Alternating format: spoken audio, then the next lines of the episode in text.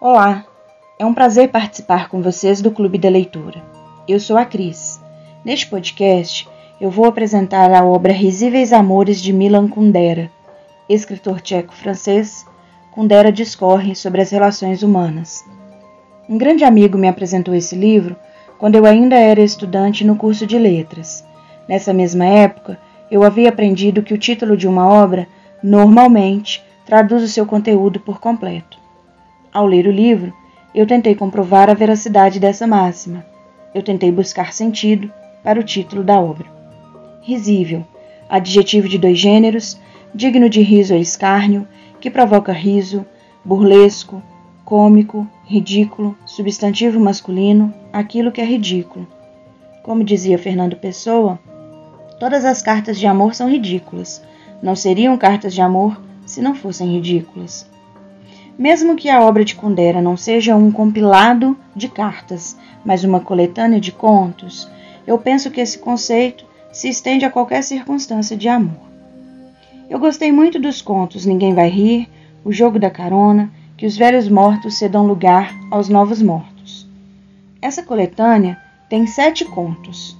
Pelo que eu conseguir entender desses contos, eu acredito que a obra de Kundera é atemporal. Risíveis Amores nos apresenta a nossa vida como ela é e de forma crua.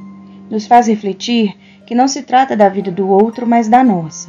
Nos faz pensar que podemos ser perfeitamente qualquer um dos personagens desses contos e que podemos nos reconhecer nessas situações verdadeiramente absurdas, por mais absurdas que possam parecer. A carência humana é relatada subjetivamente o tempo todo, e nesse contexto, o outro se sujeita sem perceber ou mesmo percebendo-se, a uma constante condição de subserviência. Interessante também perceber como que os monólogos, os silêncios, a falta de diálogo ou mesmo as conversas truncadas nos revelam muito mais do que os diálogos bem pronunciados e as palavras bem escritas.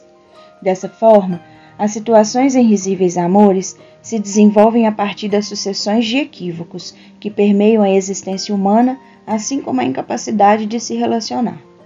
O autor trabalha com temas universais, como amor, sexualidade, ética, moral, dentre tantos outros, de uma forma muito inteligente, envolvendo o leitor na trama.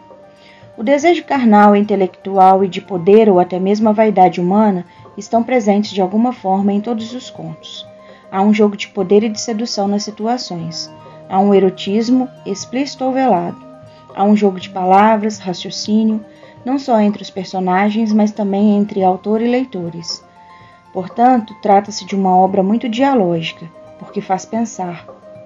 Em Risíveis Amores, o homem está cheio de desejos, nu, embora coberto por suas incríveis risíveis misérias. É como dizem, o amor pode ser nossa maior virtude, mas também a nossa maior miséria. Eu espero que vocês tenham uma boa leitura e que gostem dessa obra tanto quanto eu gostei. Um beijo e até o próximo!